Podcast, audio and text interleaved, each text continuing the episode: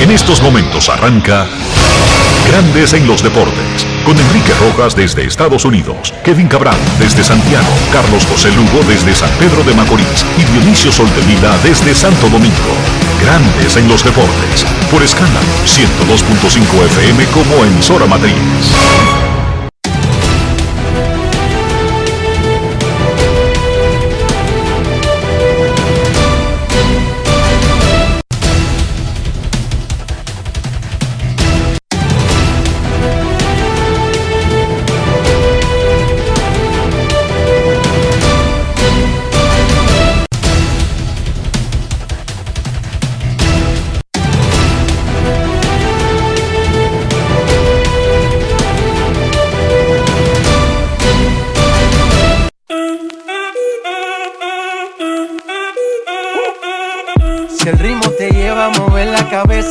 Empezamos como es. Mi música no discrimina a nadie, así que vamos. Dionisio Sol de Vila, desde Santo Domingo. Mi música los tiene fuerte bailando y se baila así.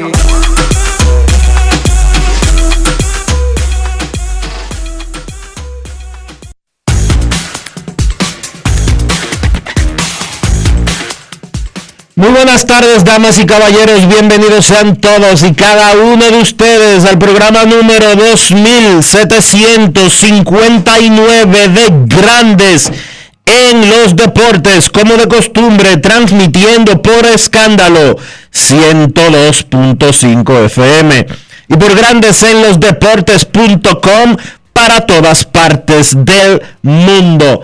Hoy es lunes. 2 de mayo del año 2022 y es momento de hacer contacto con la ciudad de Orlando, en Florida, donde se encuentra el señor Enrique Rojas. Te invito a conocer a mi país, yo te invito a conocer a mi Enrique Rojas, desde Estados Unidos. República Dominicana. Saludos Dionisio Soldevila, saludos República Dominicana, un saludo cordial a todo el que escucha Grandes en los Deportes en este Día Internacional de los Trabajadores. Es el primero de mayo, pero se celebra hoy en Dominicana, ¿verdad Dionisio? Así es, Enrique, se movió el feriado de domingo. Primera vez, eh, primera vez desde que existe la ley de mover los feriados que sucede que un domingo se ha trasladado hacia el lunes y la motivación es que se mantuviera eh, el descanso para el Día Internacional de- del Trabajo. Perfecto, disfrútenlo y descansen. Es bueno descansar el cuerpo y la mente. La noticia del día en grandes ligas es que Robinson Cano fue colocado en asignación por los Mets de Nueva York. Hoy, 2 de mayo, es el día en que los clubes deben reducir dos espacios en sus nóminas, llevando el roster de 28 a 26 jugadores. Se permitió cargar dos jugadores extras, la mayoría relevistas, para poder paliar la situación de una primavera recortada debido al cierre patronal. Pero el acuerdo era por el primer mes de la temporada hasta el primero de mayo. El día 2 deben ajustarse las nóminas a 26. Cano no estaba bateando. Había jugado 12 partidos, pero espaciados, y ya lo habíamos tratado aquí, y no era por, por neciar, no era por molestar, no era porque no teníamos tema, era porque esto podía ocurrir. Y ocurrió. Los Mex cortan a Cano, quien bateaba 195. Lo ponen en asignación cuando pasen los protocolos, el proceso burocrático. Él será un agente libre, podrá firmar por otro equipo y ganar la proporción del salario mínimo que se le descontaría a los Mex de lo que deben pagarle. ¿Cuánto se le adeuda a Robinson Cano? 40 millones de 44. De 48. De 48, eran 24, su salario es 24 millones este año y 24 el que viene. Ya se le pagó un mes de temporada, el- son seis meses, eh, 24 entre 6, ya saque usted la conclusión. Los Mex eh, pagan 3.7 millones y pico menos porque Seattle, cuando lo cambió a los Mex, Asumió una parte. Asumió pagar 3 millones 750 mil dólares cada año. Sin importar quién lo pague, acá no hay que pagarle 24 millones este año y 24 millones el próximo año. Anoche, él había conversado con Omar Guzmán, ya como medio en una actitud de resignación, porque la, la posición oficial, el equipo la anunció hace unos minutos. Pero esto fue lo que le dijo Robinson Cano sobre su situación de no estar jugando a diario, su situación de no tener un futuro garantizado, su situación de quizás ser cortado. Escuchemos a Robinson Cano. Grandes en los deportes. Roby, por primera vez en tu carrera tú estás en una situación que uno entendería que es difícil, pero tú eres un profesional y la asume como venga. Bueno, claro que sí, todo, todo cambio, todo proceso toma su tiempo y uno se adapta. Lo importante es que estamos aquí y estamos en salud. Tú no estás jugando día a día, eso quizás merma la oportunidad de tú tener un mejor rendimiento, pero el conjunto, Show Walter, la gerencia, ¿ha hablado algo contigo sobre algún plan? No, no, no, no, ninguno, ninguno. Pero estamos ready para cualquier momento, estamos aquí. Y se sabe que si tú no empiezas la no tienes que estar preparado en cualquier momento que la situación amerite. Obviamente tú eres un profesional. Yo sé que tú me vas a decir que tú asumes esto con una actitud positiva, pero, pero para ti, o sea, no estar en el terreno de juego como tú lo has hecho durante toda tu carrera, ¿eso qué, qué causa en ti? No, a mí no causa nada, es una posición que nadie quisiera estar, pero todo. Yo digo que el propósito de Dios siempre es perfecto y lo que Dios tenga en, el, en el camino. Y si Dios entiende que eso es lo que me toca, pues aquí estamos y hasta que Dios quiera. El plan siempre es buscar algo positivo a las situaciones difíciles. ¿Qué tú le has encontrado positivo a esto, si se puede decir algo positivo? Como dice el refrán, a mal tiempo buena cara, ¿verdad? Sí. Este, no, lo positivo es que estamos jugando bien. A veces no solamente lo que estoy en el terreno, sino mi presencia. Estamos aquí con los muchachos, ayudándolo en cualquier tipo de situación y, ¿qué te digo? Lo menos que yo soy una persona negativa y lo importante es que estamos aquí. ¿Cuánta gente no quisieran estar aquí por lo menos? Tú juegas pelota, es tu negocio. Tú estás preparado para cualquier escenario que se presente, porque no sabemos. O sea, uno ve lo que pasó con Pujol el año pasado, uno ve lo que sucedió con la Rodríguez, o sea, uno se prepara para cualquier escenario. Bueno, tú nunca estás preparado para nada, para las cosas, pero cuando las cosas pasan, pues tú te adaptas. Y como te dije anteriormente, que sea lo que Dios quiere y lo que Dios entienda que, que tenga que suceder en mi vida. Grandes en los deportes. La entrevista parecería como si ya se hubiese dado la noticia, Dionisio, porque era que teníamos ese temor desde que Robinson Cano se reportó a los entrenamientos. Sí, lo habíamos El hablado. eso. dirigente Bochor Walter, y eso hay que dárselo de reconocimiento a Joe Walter, nunca le mintió, nunca le vendió sueños. Le dijo el primer día, la segunda es de Jeff Mandel, ¿sí o no? Sí. ¿Es Le así? dijo, el puesto de designado va a ser repartido con Dominic Smith, ¿sí o no? Sí, Todo va a depender de tu rendimiento, ¿sí o no? sí. Y Cano no rindió. Mucha gente hasta lo que sucedió ahora mismo a las dos suspensiones de Cano, pero es injusto porque en realidad Pujols nunca ha dado positivo e igual lo partieron el año pasado. Siendo un jugador respetuoso que va para el Salón de la Fama, le hicieron lo mismo. Esto le puede pasar a cualquiera porque es que estos equipos ya han demostrado que se comen el dinero de quien sea en el momento que necesiten el puesto en el roster. Repito, Pujols nunca había peleado, nunca ha discutido, nunca ha dado positivo a nada. Y el año pasado Anaheim le hizo eso mismo.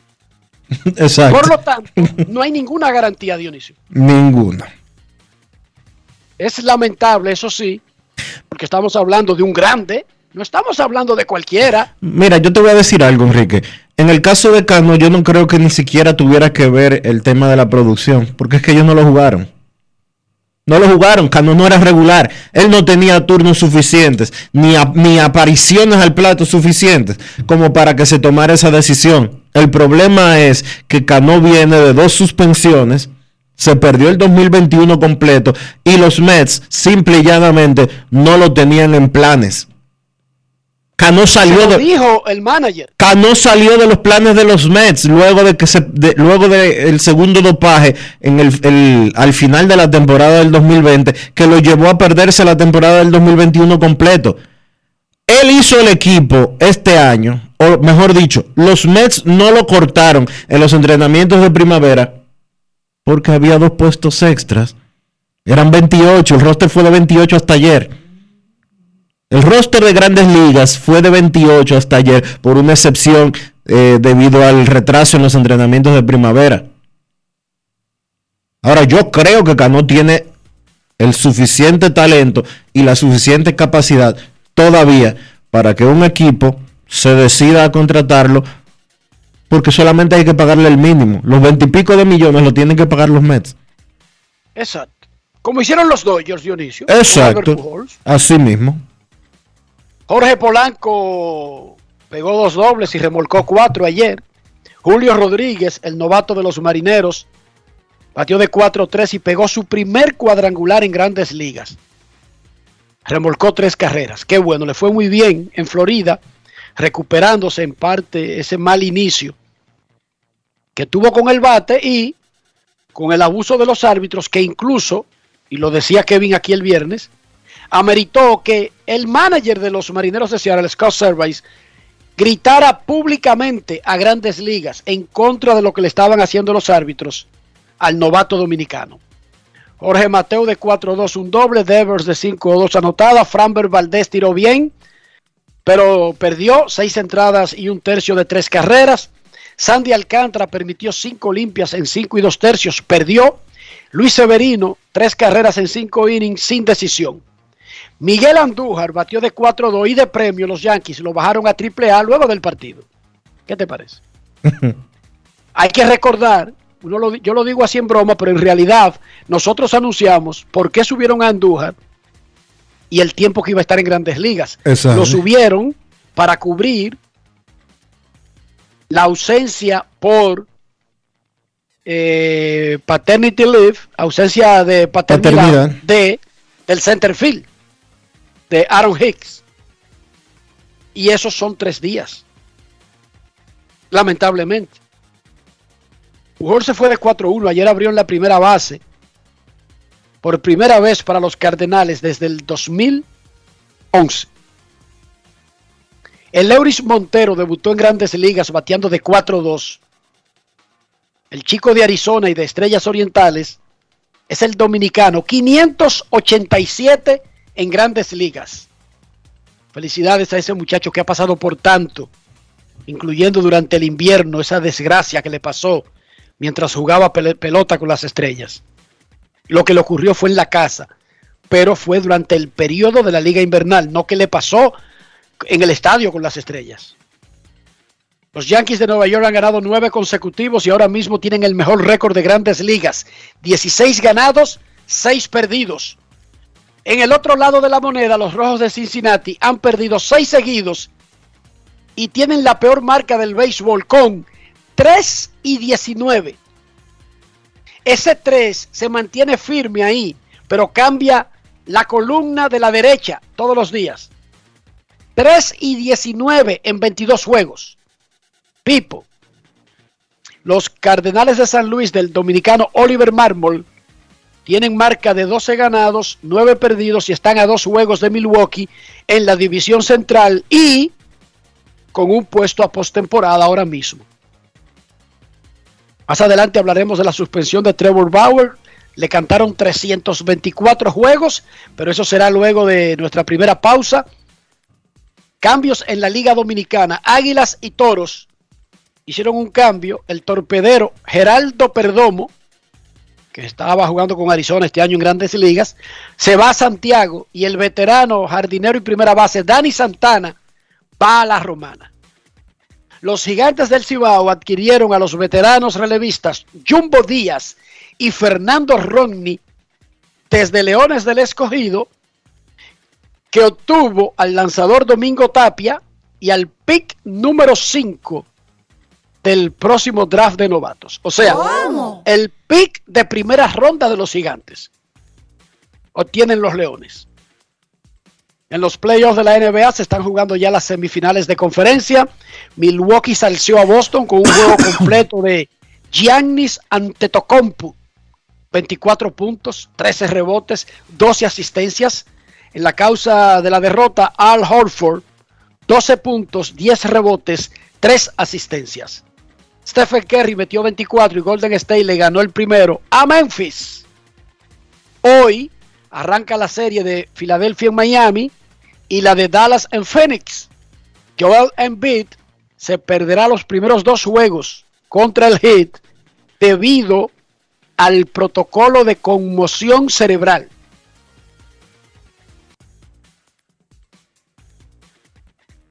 ¿Qué significa el protocolo de conmoción cerebral? Que tiene que ver a un médico durante la semana Y que lo autorice, que ya puede jugar baloncesto. A él le dieron un codazo en un ojo en el último juego contra Toronto, Dionisio, y le causaron una fractura orbital. Enrique, para decirte algo, el pick que van a recibir, eh, el pick que reciben en el cambio de los gigantes eh, con los leones es un pick de quinta ronda. Sí, así me explica Alex Luna. Es el pick de es un quinta, especialista del draft. el pick de quinta ronda. sí. Sí, es el quinta, la, la- la- la quinta selección de los gigantes, no del draft en, en sentido general. Exacto. Fue en la redacción ahí que me, me fue ah, bien, pero mala mía, mala mía. La selección nacional sub-17 femenina avanzó a los cuartos de final del campeonato femenino de CONCACAF tras vencer 2 por 0 a Haití en el Estadio Panamericano de San Cristóbal. María Torreira y Julia Jiménez anotaron los goles. Ese evento reparte tres boletos a la Copa Mundial FIFA que se jugará en la India el próximo mes de octubre. Esa es la eliminatoria de la CONCACAF para el Mundial Femenino Sub-17. República Dominicana avanzó a los cuartos de final por primera vez en la historia de esa categoría. Felicidades a las chicas dominicanas que lo están haciendo muy bien en fútbol femenino y aparentemente en todas las categorías.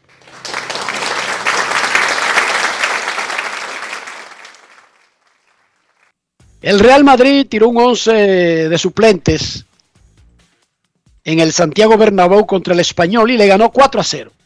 Con eso, el Real Madrid aseguró el título de la Liga de España, el número 35 en la extraordinaria historia del equipo español. 35 títulos de liga. Fue además el tercero en las últimas seis temporadas y el segundo en los últimos tres años. El entrenador del Madrid, el italiano Carlo Ancelotti, se convirtió en el primer entrenador que gana al menos un título en las cinco grandes ligas europeas. Ancelotti ganó con el Milan en la Serie A de Italia, con el Chelsea en la Premier League de Inglaterra, con el Paris Saint-Germain en la Liga 1 de Francia y con el Bayern Múnich en la Bundesliga de Alemania y ahora con el Real Madrid de España. Y esto fue lo que dijo Ancelotti luego de haber hecho ese hito histórico y de darle un título al Real Madrid en la liga y prepararse para el miércoles cuando el Madrid recibe en el partido de vuelta en semifinales de la Champions League a uno de los favoritos para avanzar a la gran final de París, el Manchester City. Escuchemos lo que dijo Ancelotti. Grandes en los deportes. En los deportes. En Grandes en los deportes. Sonidos de las redes. Lo que dice la gente en las redes sociales. Hemos cumplido un reto eh, muy bien. Creo que la temporada que hemos hecho en la liga ha sido espectacular. Mucha regularidad, consistente en todos los partidos. Yo creo que agradecer naturalmente a todos los, el trabajo de los jugadores, la actitud, el compromiso. Hoy tenemos que celebrar, no tenemos que hablar mucho. Yo quiero celebrar. ¿Qué significa para usted ser el único que ha ganado en las cinco grandes ligas? Ah, es una cosa que me llena de orgullo. Creo que puedo decir, me gusta lo que hago. eh, eh, la- las cinco ligas significa que lo he hecho bastante bien. Ahora quiero seguir.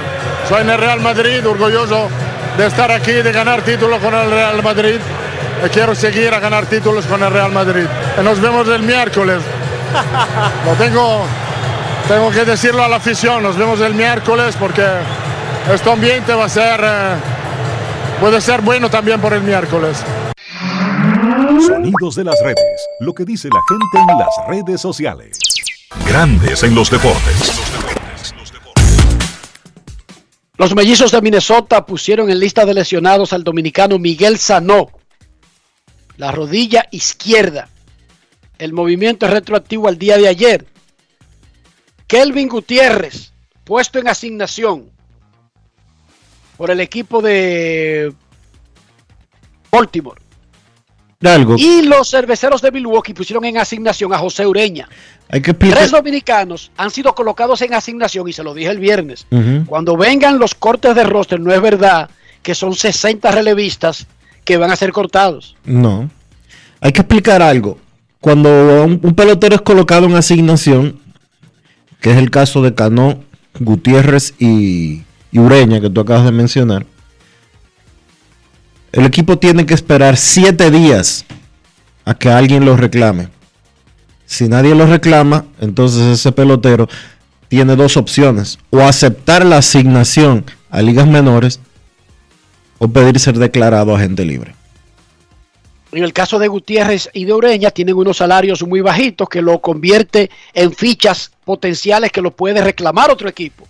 Y En el caso de Cano, por su salario y por su rendimiento también, pero básicamente por el salario y la edad, es poco probable que alguien lo reclame. Por lo tanto, ese es automático que va a pasar todo el proceso hasta la agencia libre. los siete días para convertirse en agente libre, porque nadie va a, a- a llevarse a Cano para pagar los 48 mill- los 40 millones de dólares que tú explicabas ahorita, que se le 44 millones de dólares que le quedan del contrato que originalmente firmó con los marineros de Seattle.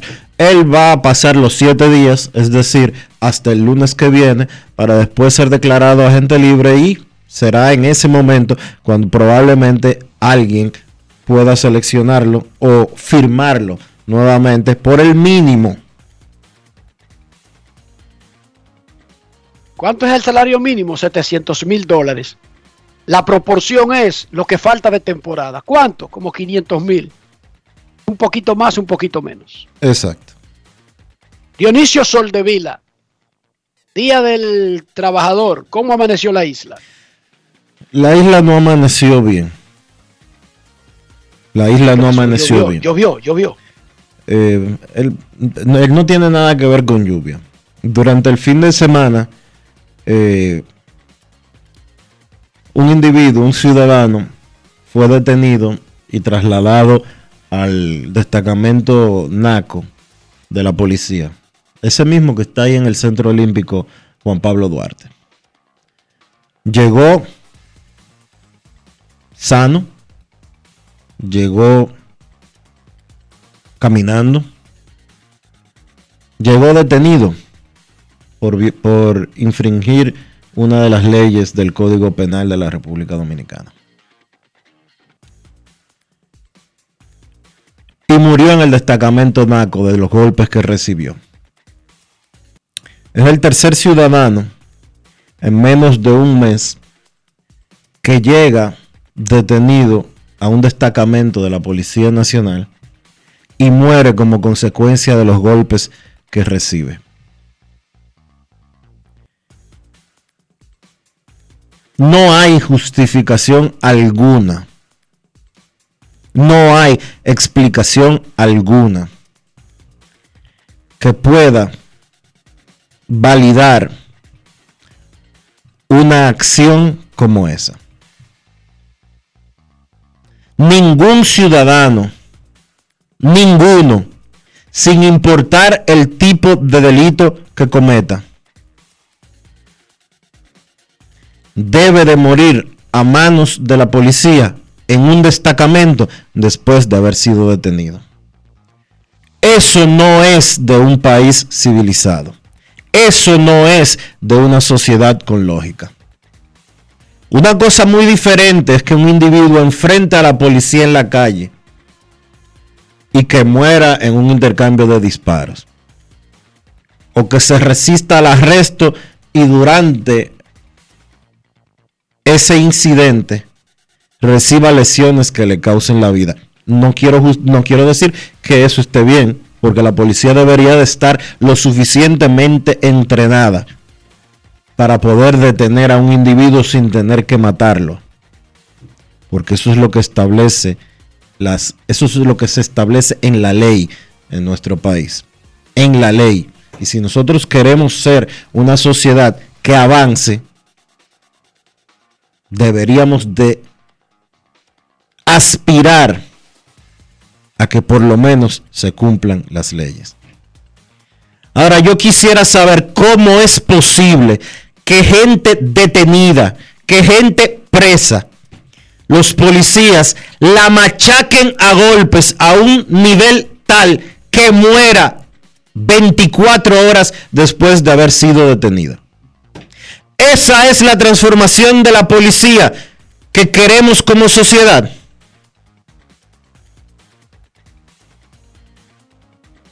Esas son las directrices que ha recibido la dirección de la Policía Nacional de parte del Poder Ejecutivo, de parte del presidente de la República. Claro que no. Hace más de un año se designó un comité público y privado con ciudadanos de diferentes niveles con diferentes posiciones en la sociedad dominicana para buscar la reforma de la policía, para modernizarla, para actualizarla. El viernes, el presidente Abinader firmó un acuerdo con el presidente de Colombia, Iván Duque, que incluye asesoría en materia policial, precisamente para tratar de mejorar la institución de nuestro país. Y dos días después matan a un tipo en un destacamento a palos. Yo pensé que esas costumbres se habían quedado en los años 70 en nuestro país. Tres ciudadanos detenidos por una u otra razón. Molidos a golpes mientras están detenidos. Eso me suena a mí a la historia de cuando en la época de Trujillo metían presa a la gente. Balaguer. Balaguer. Más, más recientemente. Más recientemente. Es algo imperdonable, es algo inaceptable, es algo que hay que marcharle y no es nombrar una comisión ni, ni suspender a dos policías porque ya es un, ya no es un hecho aislado. Tres personas en un corto tiempo. Richard, Richard Baez, José Gregorio Custodio, David de los Santos. Y tú me dirás, los tres cayeron presos en un mismo destacamento y los que están ahí son unos salvajes. No. No, no fueron en el mismo destacamento. Uno en el no fueron ni siquiera en la misma provincia. Exacto. Y todo lo resuelven trasladando la dotación y ya. Sí, como los sacerdotes. Al padre lo mandan a otra iglesia. Para que siga violando en otra iglesia.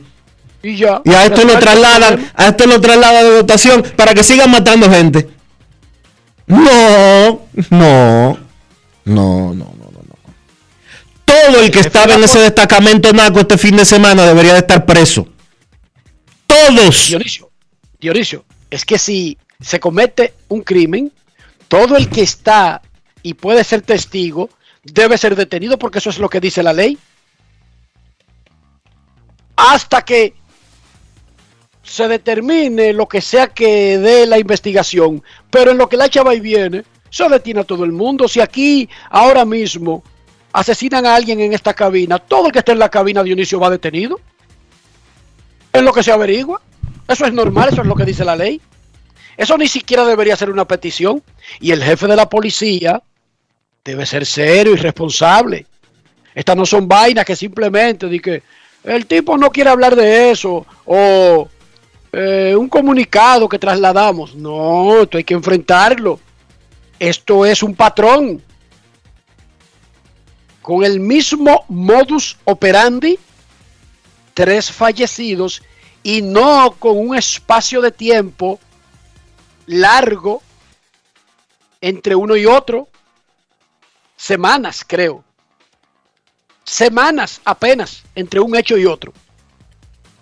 No, semanas no. El de este fin de semana en el Distrito Nacional fue una semana después del individuo en Ocoa, del que mataron en Ocoa. El que mataron en Ocoa fue, si la memoria no me traiciona, y déjame confirmarte ahora mismo. Casi dos semanas, casi dos semanas con el de Ocoa. Casi, casi dos semanas. No, Pero anyway. el de Ocoa, el de Ocoa fue, el de Ocoa fue la semana de arriba. Una semana. Eso es terrible. El de Ocoa fue el de la semana de arriba. Ah, no, perdón. Es El, de Ocoa fue el fin de semana del, del, del 10 y- Eso De fue. Semana Santa. Eso fue exactamente eh, el fin de semana del 16 y 17. Es terrible, es terrible. Eso es inadmisible. Porque eso es caos. Eso es inseguridad, eso es abuso policial, eso puede ser, no sé, porque cómo categorizar un asunto que ahora todo el que vea a un policía se mande corriendo, Dionisio. Y vaya y busque cuatro para que sean testigos de dónde lo llevan y, y que se queden al lado ahí porque, ajá. Y, ¿Y quién quita que lo que le pasó a Diego no le pase a Juan? Y lo que le pasó a Juan no le pase a Miguel. Eso es terrible. Ese no es el rol de la policía, ¿no? Y eso hace recordar, recordar eras sangrientas y oscuras de República Dominicana. Momento de una pausa, ya regresamos. Grandes en los deportes. 50 años del Banco BHD León. 50 años de nuestro nacimiento como el primer banco hipotecario del país, que con visión de futuro convertimos en el primer banco múltiple para los dominicanos. 50 años de tarea constante para apoyar las oportunidades de progreso y los sueños de nuestros clientes. 50 años de valores que se reafirman una y otra vez.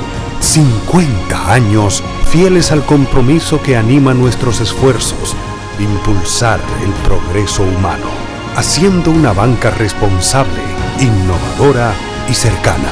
Banco BHD León. Yo, disfruta el sabor de siempre con harina de maíz mazorca y dale, dale, dale, dale.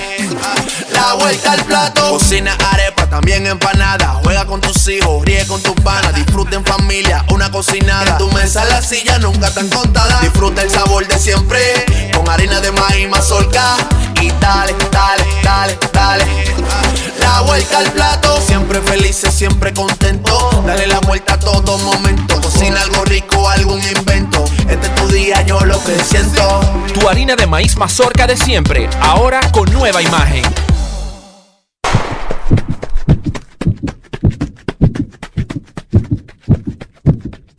Antes de golpear, empujar o usar tu fuerza física, apóyala. En la carrera de la vida, ellas son nuestro relevo. Senasa, comprometidos con la eliminación de la violencia contra la mujer. En Edesur investigamos tus denuncias. Si una brigada o personal de Edesur te pide o acepta dinero a cambio de cualquier servicio, denúncialo inmediatamente y de manera segura, llamando a nuestro call center 24 horas al 809-683-9393. Edesur, empresa certificada en la norma internacional ISO 37001 sobre antisoborno. Grandes en los deportes. En el fin de semana, las grandes ligas anunciaron, la oficina del comisionado informó que había suspendido al pitcher Trevor Bauer de los Dodgers de Los Ángeles por 324 juegos, dos temporadas completas por violar la política de violencia doméstica de la liga. La suspensión, como todas, es sin disfrute de sueldo y en este caso efectiva de inmediato. Bauer anunció que estaba apelando y se convirtió en el primer jugador que decide apelar la sanción por la política de violencia doméstica. En el caso de los 15 jugadores anteriores, llegaron a un acuerdo y aceptaron sus suspensiones, que corrieron entre 15 y 162 juegos. Ese fue el rango de los castigos anteriores. Trevor Bauer tenía un caso desde el año pasado y fue colocado en ausencia administrativa mientras tenía que ir a la corte acusado por una mujer de agresión sexual. Grandes Ligas comenzó una investigación que fue demorada debido al cierre patronal que congeló toda la industria. Sin embargo, en el fin de semana, Finalmente, las ligas mayores anunciaron los resultados sin dar a conocer detalles porque el jugador apeló y no lo pueden hacer. Antes de cualquier opinión, vamos con nuestro asesor legal, Arturo Marcano, quien está en Toronto, Canadá, para que nos dé la parte legal de la política de violencia doméstica y lo que dice el acuerdo laboral colectivo y las relaciones de estas políticas, los jugadores, grandes ligas y el sindicato. Adelante Arturo Marcano. Grandes en los deportes. En los deportes.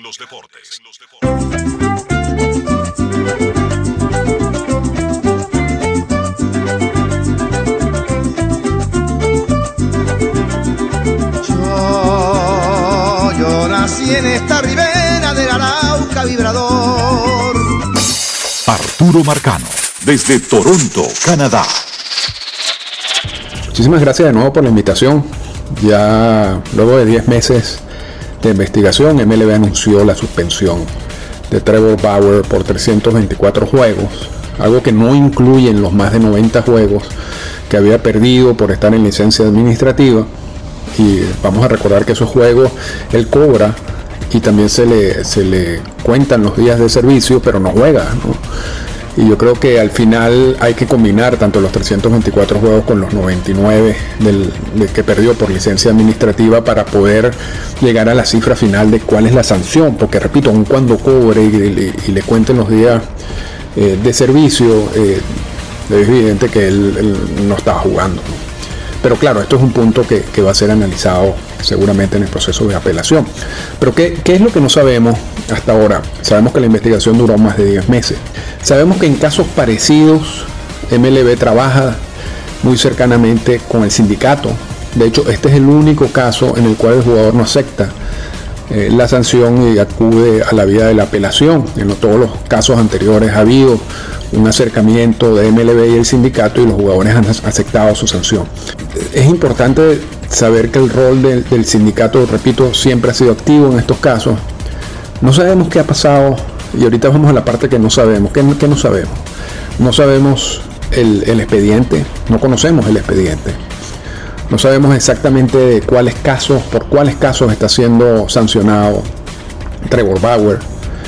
Sí podemos decir que que lo lógico es pensar, porque en los casos anteriores de violencia doméstica, agresión sexual o, abuso infantil, como, como se llama la política, y en el caso de Bauer eh, hay que hablar más de agresión sexual que de violencia doméstica. En los casos anteriores eran un jugador con una mujer, no necesariamente la política dice que tiene que ser una mujer, pero en el, en el caso de, en el resto de los casos siempre se ha hablado de un acto de agresión sexual o de eh, violencia doméstica. Y por eso las sanciones han sido como fueron. La más, más amplia fue la de Sam Dyson, que le dieron un año completo.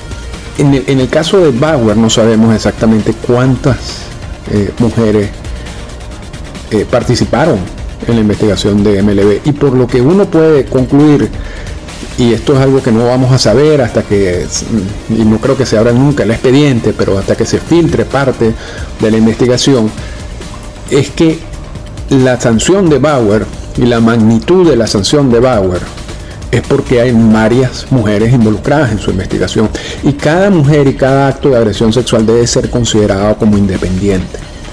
O sea, cada acto, cada agresión sexual tiene una cantidad de días de sanción. Y cuando tú sumas todos los días de sanción te da esa cantidad de juegos, los dos años completos más, si se quiere, la parte de la licencia administrativa.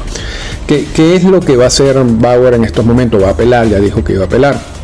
Esa apelación es la que establece la misma política y, los mismo, y el mismo CBA, el mismo convenio laboral eh, va a llegar un panel de árbitros. Ese árbitro, esos paneles de árbitros un árbitro que representa MLB, uno que representa al sindicato y un árbitro independiente. Normalmente, por supuesto, el árbitro de MLB defiende los intereses de MLB, el sindicato los del sindicato y entonces queda solo el árbitro independiente quien es el que decide. Bauer tiene que estar representado en ese proceso por abogados del sindicato o asesores externos que contrate el sindicato. Bauer no puede llevarse a, eh, sus abogados particulares y eso todo cambió después del caso de Alex Rodríguez y en, Biogénesis y cuando contrató a, Tacopina y todo lo que sucedió en ese caso. Pero luego de la modificación de la política, repito, Bauer va a un proceso donde tiene que estar representado por el sindicato. El sindicato incluso no ha, no ha emitido ni siquiera un comunicado de prensa defendiendo a Bauer, lo cual también no sé qué lectura se le puede dar a eso, pero, pero es una realidad. Eh, en definitiva, ese proceso de arbitraje debería suceder lo más pronto posible, porque seguramente Bauer va a decir que este, se le está creando un daño a él y, y, la decisión también debe suceder lo más pronto posible. Luego que ocurra esa decisión del árbitro, se acaba el proceso. Esa es la última instancia. La única manera en que una decisión de un árbitro en estos casos puede ser apelada a la vía judicial normal, es que haya abuso de poder, que haya habido corrupción, o sea, tú tienes que demostrar una cantidad de cosas adicionales, no solamente la decisión. Y se puede decir que en, términos generales, porque esta es una figura que se usa mucho a nivel corporativo, es extremadamente difícil que esos casos salgan luego de la decisión del árbitro. Lo que quiere decir que la decisión del árbitro culminaría con este proceso. ¿Qué puede decidir el árbitro? Puede eliminar la sanción, puede disminuir la sanción, algo que pasó en Biogénesis con el caso de Alex Rodríguez, o puede mantener la sanción como tal. La carga de la prueba en todo ese proceso lo tiene MLB. MLB debe demostrar en el proceso de, de la apelación que, que, existen los elementos para, para considerar una violación de la política de agresión sexual y que la magnitud de la violación eh, se corresponde con la cantidad de juegos de sanción. Y entonces le correspondería al a, a Bauer decir que eso no es así y luego el árbitro decidir. Grandes en los deportes. Si quieren una explicación más completa, legal y detallada, yo les aseguro que no la van a encontrar en ningún otro sitio. Primero, a Trevor Bauer lo suspendieron. Eso lo sabemos. Segundo, lo suspendieron por 324 partidos. Pero no sabemos exactamente qué encontraron de Trevor Bauer porque las reglas impiden que grandes ligas lo revele debido a que como él apeló, el proceso sigue y no se pueden dar detalles hasta que no finalice. El proceso es interno. Para eso, muchísimas empresas, y ya lo hemos visto aquí con otros casos, incluso comerciales, eh, acuerdos interempresariales que son verificados por un tribunal de arbitraje. Grandes ligas, la NFL o digamos una empresa local, digamos cualquier eh, empresa local que tenga proceso de arbitraje, cuando se firman contratos, las partes acuerdan que salvo las razones que mencionó Arturo, las cosas se dirimen en el tribunal que establecieron las partes, el arbitraje. O sea que ese es el lugar, esa es la corte donde ellos pueden discutir un caso. Repito, pero lo más importante aquí es que conocemos la sanción, pero no conocemos el pecado. Y hay que recordar que esta, cualquier, cualquier cosa del béisbol no la supervisa unilateralmente una sola parte. El sindicato no supervisa nada de manera unilateral, ni grandes ligas tampoco. En el proceso de investigación, conocimiento y sanción, tienes que participar la Asociación de Peloteros. Y eso fue buen punto de Arturo. Todavía hoy, Dionisio, a las 12 y 45 del lunes, el sindicato no ha mandado una nota diciendo que rechaza tajantemente la, la condena abusiva y que la va a pelear en los tribunales. Nada de eso. Sigue el proceso porque tiene un tribunal ya designado, porque es algo que existe por un acuerdo laboral colectivo. El lugar donde pueden ir a tirarse piedras, cajones, bocear, hacer marcha, el proceso de arbitraje. Cuando eso transcurra, cuando eso pase, y posiblemente tengamos acceso a cuáles fueron las razones, porque no las sabemos, y recuerden una cosa, en un tribunal ordinario, a una persona la llevan por un hecho específico y solamente se le puede juzgar por ese hecho. Por ejemplo, una mujer demanda a Trevor Bauer en una corte de Pasadena, California. Esa corte solamente está conociendo ese caso. Pero la investigación de grandes ligas no tiene la misma naturaleza. Puede comenzar por ese caso, pero investiga al individuo en un conjunto. E incluso, no sé, podría toparse con otros casos que podrían dar para aumentar el castigo, aunque sabemos que en una corte normal eso no funciona así, sino que hay que hacer los juicios de uno en uno. Y uno no tiene que ver con el otro, Dionisio Soldevila. Sí, aparentemente esto es lo que ha sucedido en el caso Bauer, porque inmediatamente después de darse a conocer la sanción de 324 partidos, el periódico Washington Post publicó eh, la historia de otra mujer, en este caso de una mujer de Ohio, que alegó haber sido agredida de la misma manera que la de California por el señor Bauer. Hay tres, hay tres que públicamente han dicho, o sea, a la de Pasadena se le unieron dos. Sí. Eh, esa de Ohio fue la última, públicamente, recuerden que este tipo de acontecimientos no siempre las víctimas quieren publicidad, porque si eso ocurrió, digamos, Dionisio, cinco o seis años con una persona, con quien sea, y hasta tú fuiste abusado, sí o no, tú después de eso seguiste tu vida, quizás tiene una familia, y a veces tú tienes que poner sobre un sartén, eh, hago un show, lo digo públicamente, y mi hija, que ahora tiene cuatro años y que ya va a la escuela, y mi actual esposo, que no tiene nada que ver con eso, y que yo le expliqué, tuvimos una conversación y decidimos dejar eso en el pasado. Mira, Ojo, todo eso, todo eso tiene que ver para que una persona haga pública una cosa, sí o no. claro que sí.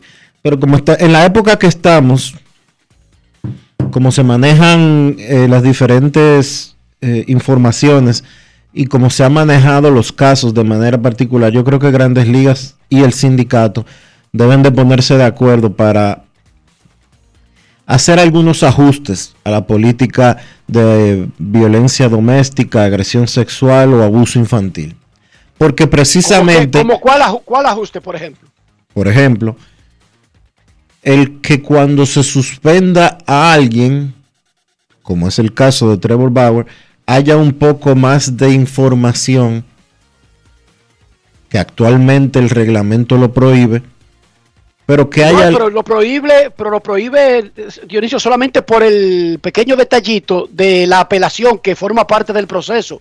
Tú sabes que cuando suspenden a alguien por drogas, ese comunicado no sale hasta que no se agotan todos los procesos. Bueno. es lo mismo, Dionisio. Pero a eso, a eso es que voy. Ajá, ¿y cómo tú quieres entonces que lo digan en el medio del proceso? Pero es que el Eso proceso... Enrique, podría Enrique, afectar el proceso, es que no estamos hablando de, de en medio del proceso. Ya grandes Está en ligas... apelación. ya grandes ligas, ya grandes ligas emitió una sentencia, emitió un castigo y por primera vez en la historia de la política contra violencia doméstica, abuso sexual o abuso, agresión sexual o abuso infantil, por primera vez un jugador no negocia la sanción bajo el entendido, que es el caso de Bauer, porque él lo ha dicho públicamente, Bauer entiende que él no violó la política. Todas las otras sanciones que se han producido en la historia de la política contra la violencia doméstica, los jugadores han negociado su sanción con la oficina del comisionado. En este caso no ha sido así. Entonces, ¿por qué ha habido tanto ruido? Tú lo estás diciendo, tú lo estás diciendo, es la primera vez y por lo tanto el proceso no ha terminado. ¿Por qué no ha habido, pueden dar detalles del proceso. ¿Por qué ha habido tanto ruido con relación al caso Bauer? Por la poca información que ha habido y por eso yo planteo la posibilidad de que a futuro, para mayor claridad, tanto la oficina del comisionado como el sindicato de peloteros busquen la manera de que en una era de la información como la actual, ese proceso, respetando la privacidad de las partes, respetando el debido proceso que tiene que cumplirse para que las cosas se den, no exista un velo de misterio, no exista un velo de desinformación. Además, no hay desinformación. Además, no hay ninguna desinformación. lo que hay es lo que sí tú dijiste primero, el velo de misterio, pero es porque el proceso siempre ha sido secreto. Hay, pero, pero a eso, a eso, pero a eso, no termina todo. Pero a eso, no es, se anuncia, pero a eso es que yo me refiero precisamente. Contrario a todas las otras suspensiones por violencia doméstica, por ejemplo,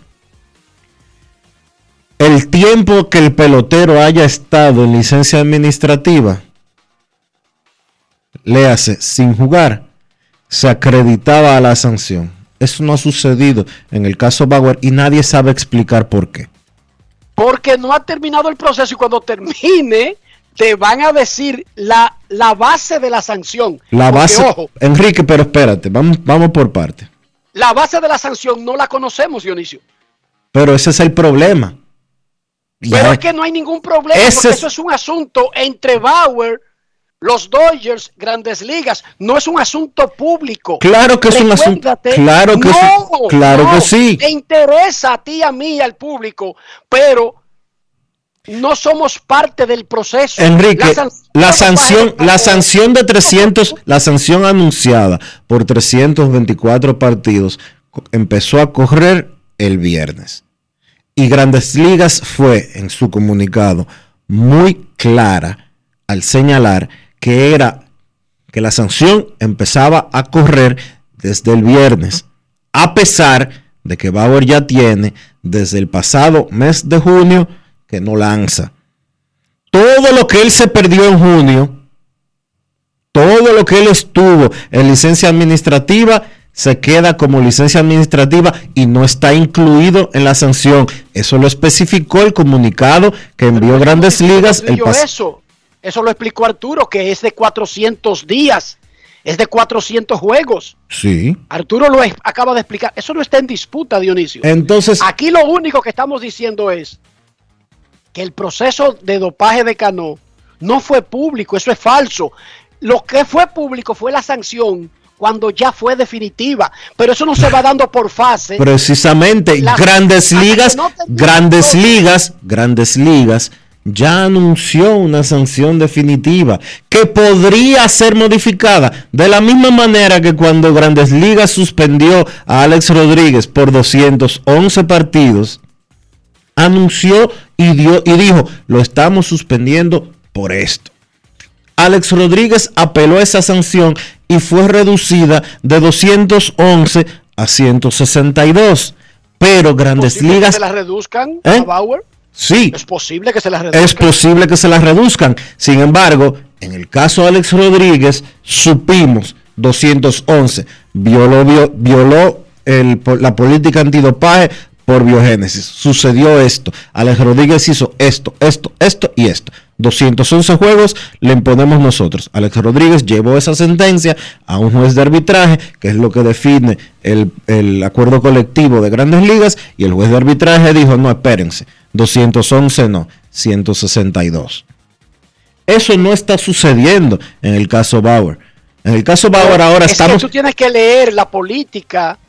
Hermano, yo, la base de pero la política, yo lo único que la base lo único que te estoy lo único lo único que te estoy alegando, lo único que te estoy alegando es que la forma en que está definida, la forma en que está estructurada, la forma en que está siendo ejecutada tiene a mi entender puntos que deben de ser modificados para que exista una mayor claridad. Por ejemplo, Eso solamente lo pueden hacer grandes ligas y el sindicato. y eso fue lo que yo dije precisamente hace unos minutos, que grandes ligas y el sindicato deberían de ponerse de acuerdo para aclarar y ser un poquito más concisos en la forma en que se expresan eh, las sanciones relacionadas con esa violación. Porque, por ejemplo, ¿De cuánto a cuánto fue que tú mencionaste que históricamente se habían impuesto sanciones por violar la política eh, referida? De 15 había sido la más baja y 162 juegos la más alta. De acuerdo, de acuerdo a lo que está establecido en un pacto aceptado por el sindicato de jugadores, acordado con Major League Baseball, el número final de una sanción es impuesto por el comisionado después de que se revisa la investigación que hace el departamento de investigación y que valga la redundancia de Major League Baseball, pero la cantidad de partidos la decide unilateralmente porque no hay un parámetro que diga, como sucede en el caso del dopaje, una primera violación, tantos juegos una segunda violación, tantos juegos. Una tercera violación, tantos juegos. La política contra la violencia doméstica, abuso sexual y abuso infantil, agresión sexual, perdón, y abuso infantil, deja a la entera disposición, al entero entendimiento del comisionado Rob Manfred, en este caso, el comisionado de grandes ligas, a que él ponga el número que él entienda prudente. Ese No tipo. prudente, dice incluso causa justa, pero Sí. además explicó Arturo Marcano que en ese sistema hay cúmulo de penas y que probablemente, que probablemente esta sanción es la suma de varias violaciones. Lo dijo Arturo Marcano, lo acaba de decir hace unos minutos. Sí, que lo entonces. más probable es que esto no sea una sanción por un caso, porque no tendría sentido, salvo que le haya matado a una gente. Yo, Digo yo por decir algo, Sí. pero que esto podría ser el resultado sí, de puede un que sea. de varias violaciones. Puede que sea el resultado de las tres mujeres que han testificado sobre situaciones con el caso Bauer. Puede ser. O seis, o siete, o ocho, o diez, no sabemos. o 25, pero precisamente a eso es que yo me refiero. No sabemos, estamos especulando, porque no existe una claridad con relación a esa política. Hay cosas, hay cosas que se quedan en el aire que yo entiendo que para,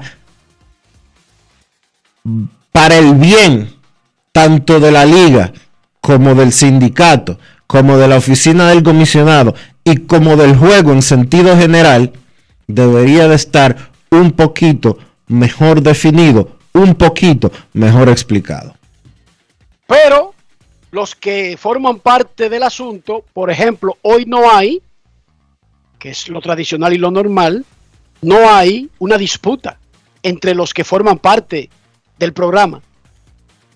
Hay una disputa entre el afectado, el jugador, pero no entre el representante del jugador y grandes ligas. Eso está claro, ¿verdad? Sí, eso está claro.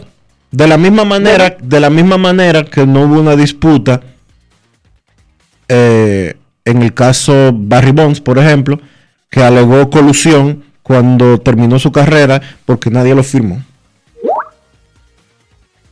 Por ejemplo.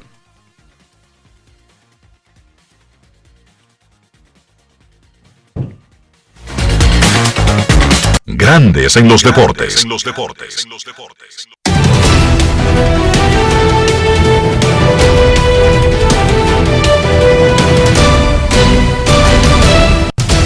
Juancito Sport, de una banca para fans, te informa que hay actividad desde temprano en el béisbol de las grandes ligas. Los Reales estarán en San Luis a la 1 y 15. Zach Greinke contra Steven Matz. Los Angelinos en Chicago contra los Medias Blancas a las 2 y 10. Patrick Sandoval contra Dylan Cis. Los Diamondbacks estarán en Miami a las 6 y 40. Zach Galen contra Pablo López. Los Mellizos en Baltimore a las 7 y 5. Chris Paddock contra Tyler Wells. Los Yankees en Toronto a las 7 y 7. Jordan Montgomery contra Ross Stripling. Los Bravos en Nueva York contra los Mets. Max Fried contra Chris Bassett. Los Marineros en Houston a las 8. Marco González contra Jake Odorizzi. Los Reyes en Oakland a las 9 y 40. Drew Rasmussen contra Dustin Jeffries. Y esa es la actividad completa de hoy, 2 de mayo, en el béisbol de las grandes ligas.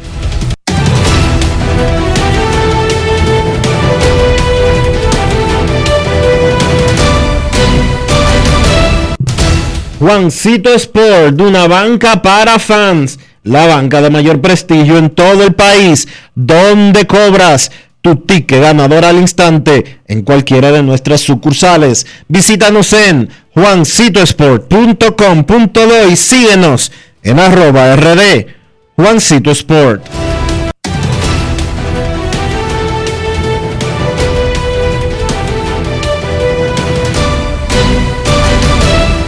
Grandes en los deportes.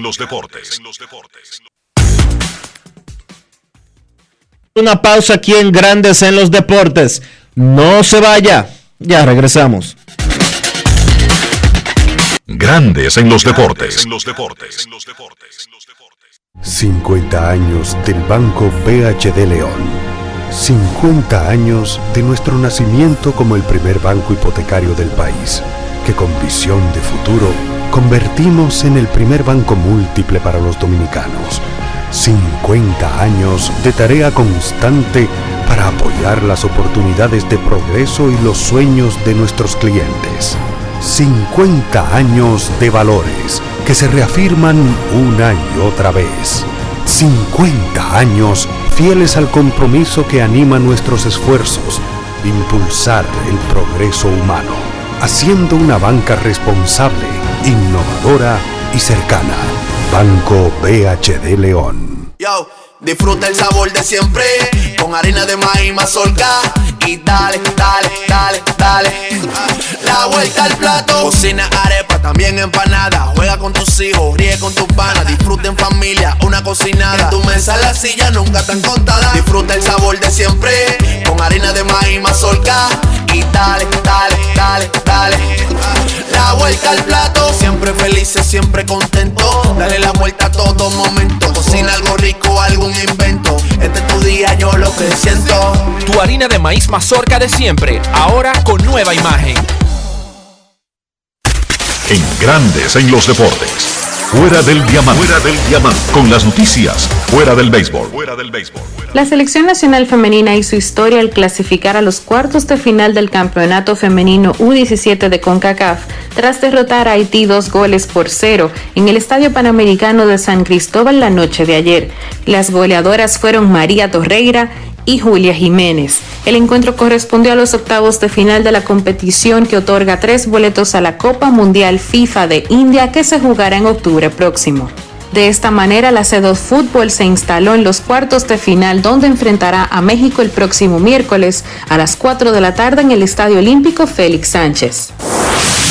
El cuadro masculino del Mutuo Madrid Open arrancó con la victoria de los británicos Jack Draper, invitado del torneo, y Daniel Evans, que eliminó al argentino Federico Del Bonis y del estadounidense John Isner, que avanzaron hacia la segunda ronda del torneo. Isner acumula 16 títulos en su carrera, pero solo uno, Houston sobre tierra. Aún así consiguió 30 saques directos para cimentar su victoria sobre el balcánico después de 98 minutos y por 7-6 y 6-4. Finalista en Houston este año, juega por novena vez en Madrid con dos cuartos de final como mejor rendimiento. Para grandes en los deportes, Chantal Disla, fuera del diamante. Grandes en los deportes. Yo, disfruta el sabor de siempre con harina de maíz mazorca y dale, dale, dale, dale. La vuelta al plato, cocina arepa, también empanada. Juega con tus hijos, ríe con tus panas, disfruta en familia, una cocinada. En tu mesa la silla nunca tan contada. Disfruta el sabor de siempre con harina de maíz mazorca y dale, dale, dale, dale. La vuelta al plato, siempre felices, siempre contento. Dale la vuelta a todo momento. Cocina algo rico, algún invento. Este es tu día, yo lo que siento. Tu harina de maíz mazorca de siempre, ahora con nueva imagen. Amigo conductor, se acabaron los problemas de mantenimiento y embellecimiento automotriz con los productos Lubristar. Dale brillo y vida a la pintura de tu vehículo con nuestra cera brilladora en spray. Para el interior y asientos tenemos brilladores y limpiadores a base de silicona líquida y en gel. También tenemos el spray Tire Shine para brillar los neumáticos y demás partes plásticas. Y para el mantenimiento en general, Lubristar también cuenta con aditivos para el combustible y el aceite del motor, fluidos hidráulicos y de frenos, culan, penetrantes, espumas, limpiadoras y muchos más. Lubristar, productos de calidad internacional que cuidan tu vehículo y tu bolsillo también. Distribuye importadora Trébol. ¿Y tú? ¿Por qué tienes NASA en el exterior? Oh, more, porque con el plan Larimar yo pongo a los niños y a mamá en el seguro. Así, le cubro su salud y yo trabajo aquí tranquila. You know?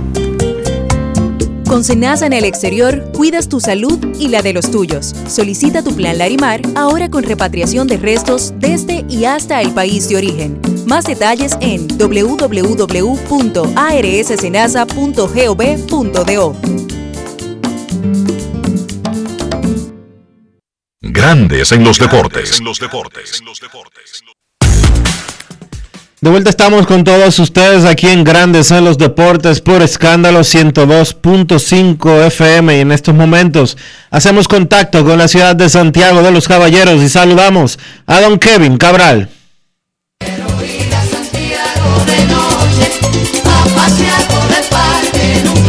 Kevin Cabral, desde Santiago.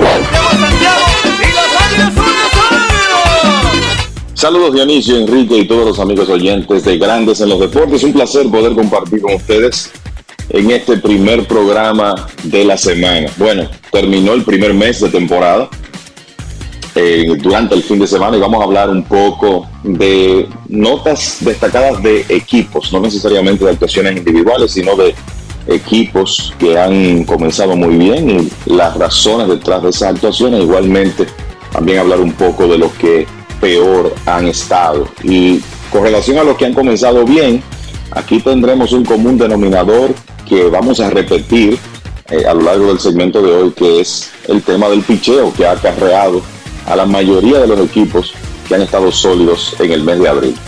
Comenzamos con la división este de la Liga Americana y los dos que mejor han estado jugando. Los Yankees de Nueva York cerraron el primer mes con una cadena de ocho victorias en forma consecutiva que ayer extendieron a nueve en Kansas City tienen el mejor récord de las grandes ligas y han aprovechado muy bien un trecho relativamente cómodo del calendario, enfrentando a Indios de Cleveland, Orioles de Baltimore y Reales de Kansas City consecutivamente para ya entrar hoy en una serie importante contra los Azulejos de Toronto en Toronto. Y se espera que los Yankees estén completos ahí, incluyendo a Aaron Judge. En un momento se rumoraba que no iba a estar disponible por no haber sido vacunado, pero George estará disponible igual que todos los jugadores de los Yankees de acuerdo a lo que, ha anunciado el manager Aaron Boone. De hecho, cinco de los próximos ocho partidos de los Yankees serán contra los azulejos. De los puntos destacados, sobre todo durante la racha de nueve victorias en forma consecutiva, las dos salidas dominantes que tuvo Gary Cole, porque se sabe que ese es un aspecto muy importante de equipo de los Yankees tener a su estelar lanzando a la altura esperada y de hecho en sentido general ese picheo de los Yankees ha sobrepasado las expectativas en este primer mes de temporada con un promedio de carreras limpias colectivo que encabeza la Liga Americana de 2.72. Cole terminó sólido, su efectividad ya está en 3.72 0-0, pero además de eso, Néstor Cortés ha sido toda una revelación con su actuación en el inicio de la temporada y Luis Severino, Jameson Taillon y Jordan Montgomery han estado tirando buen béisbol. En resumen, los cinco abridores de los Yankees han estado bien. En el aspecto ofensivo, bueno, Anthony Rizzo ha llevado a la voz cantante, un bateador zurdo que ha estado aprovechando muy bien las dimensiones del Yankee Stadium y lleva ya nueve cuadrangulares y 21 carreras remolcadas para encabezar el equipo en ambos departamentos. George está enrachado en este momento, terminó muy bien el primer mes, ya suma ocho cuadrangulares y DJ LeMahieu se metió en una racha que obligó al dirigente Aaron Boone a encontrarle tiempo de juego en un equipo que con todos sus estelares saludables en este momento, pues hay por lo menos uno que tiene que estar en la banca diariamente. En el caso de Toronto, a pesar de que, vamos a decir, ese equipo no ha explotado, no ha jugado, no se ha metido en una racha como se espera que ocurra eh, con el talento que tienen y la realidad es que no están completos en este momento. Está fuera de acción de Oscar Hernández, que es una pieza clave en el medio de esa alineación de los Blue Jays. Está fuera también Cavan Villo y hay que decir que eh, Bo Bichette, que es un hombre importante en la, alineación, no ha tenido un buen inicio. Pero a pesar de eso, los Blue Jays han estado ganando series de manera consistente. Tienen, tuvieron récord de 14 y 8 en abril, 15 y 8 en este momento y se mantienen peleando la primera posición con los Yankees y por eso va a ser tan atractiva esa serie que tendrán en el inicio de la semana en el Rogers Center. Eh, de hecho, el equipo de Toronto terminó el mes de abril ganando 9 de los últimos 12 y uno de los nombres que hay que mencionar de manera específica es Kevin Gossman, el, hombre que llegó vía agencia libre desde los Gigantes de San Francisco. El año pasado estuvo en competencia por el premio Sayón de la Liga Nacional y Gossman, que tiró primores una vez más ayer, tiene 41 ponches sin bases por bolas en sus primeros 31 innings y dos tercios y es el primer lanzador desde Sayón que no permite cuadrangulares ni otorga bases por bolas en cinco salidas consecutivas. Además de eso, Alex Manoa, impresionante, 4 y 0 en el primer mes. Si nos vamos a la división central, hasta ahora el equipo de desempeño más positivo, sin dudas, los mellizos de Minnesota, que están en primer lugar, tuvieron una racha de siete victorias consecutivas que se vio cortada recientemente, y lo han hecho con una buena actuación de una serie de abridores que en realidad o no son nombres sonoros o uno no esperaba esa clase de actuación basándonos en resultados recientes, que es el caso de Dylan Bundy, que tiene 2.95 de efectividad en sus cuatro primeras salidas. Pero además de eso, Joe Ryan, Bailey Over, en las oportunidades que ha tenido Chris Archer, aunque en salidas relativamente cortas han estado lanzando muy bien.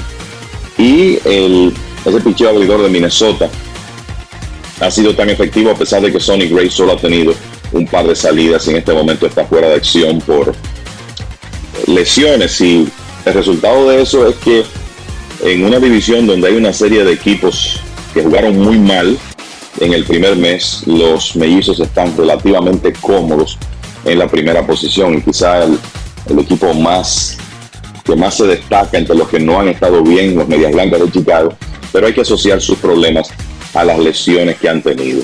Otro equipo de desempeño positivo en este primer mes, definitivamente los Angelinos de Anaheim, encabezando la división oeste de la Liga Americana por encima de equipos que se supone deben terminar por encima de ellos, como Houston y Seattle. Eh, tuvieron una racha de seis victorias en forma consecutiva que fue cortada el sábado, pero el, domingo, o sea, ayer nuevamente regresaron con una victoria. Su récord está en 15 victorias y 8 derrotas y han conseguido buenas actuaciones del joven lanzador sundo Patrick Sandoval, que todavía no ha permitido carrera limpia en 15 entradas. Dos lanzadores que no estaban con el equipo el año pasado, Noah Syndergaard y Michael Lorenzen, también han estado lanzando innings de calidad y las últimas dos salidas de Shohei Otani han sido sólidas. Vamos a ver ahora lo que ocurre con Otani, que salió del partido de ayer con molestias en la ingle. En el aspecto ofensivo, el líder hasta ahora ha sido, ¿quién más? Mike Trout, el hombre que por años ha sido el principal jugador del negocio y que trata de regresar a esa posición luego de perder gran parte de la temporada pasada eh, por una molestia en la pantorrilla. Trout encabeza las grandes ligas en OPS y sigue siendo una tremenda combinación de poder, velocidad y control de la zona de strike. El otro que ha estado muy bien para Anaheim es Taylor Ward, un jugador veterano, un antiguo receptor convertido a jardinero que está batiendo cerca de 400 y se está envasando prácticamente en el 50% de sus apariciones, bateando además con poder de extra base. Entonces, si nos vamos a los equipos de mejor inicio en la Liga Nacional, comenzamos con los Mets en la división este de ese circuito, 15 victorias, 7 derrotas durante el mes de abril y la clave aquí ha sido el picheo abridor de los Mets, aún en ausencia de Jacob DeGrom.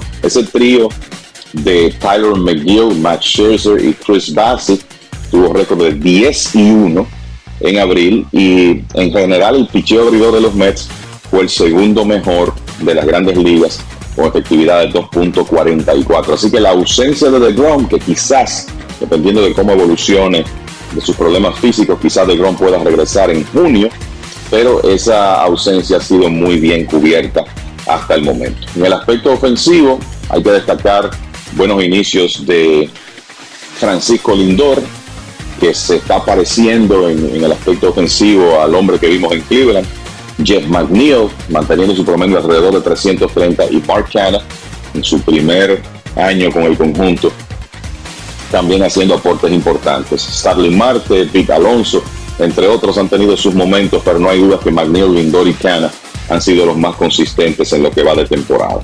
Los Marlins de Miami, con ese excelente picheo joven que tienen, encabezado por Sandy Alcántara, Pablo López y Trevor Rogers en este momento, los Marlins tuvieron una cadena de siete victorias en forma consecutiva, pero entre la actuación del derecho joven Logan Gilbert y el primer cuadrangular en grandes ligas de Julio Rodríguez, los marineros de Seattle se encargaron de terminar esa racha positiva ayer. De todas maneras, en una división donde los Bravos de Atlanta no han comenzado bien, los Marlins ocupan el segundo lugar detrás de los Mets. En el caso de la división central, nuevamente los cerveceros de Milwaukee encabezando y ahí la clave una vez más, eh, la actuación de sus lanzadores abridores, a pesar de que dos de los más importantes, Brandon Woodruff y Freddy Peralta, no han iniciado bien, pero sí lo ha hecho eh, Corbin Burns y también el zurdo Eric Lauer, que ha sido una gran sorpresa este año, se ha desarrollado como un complemento importantísimo de esa rotación.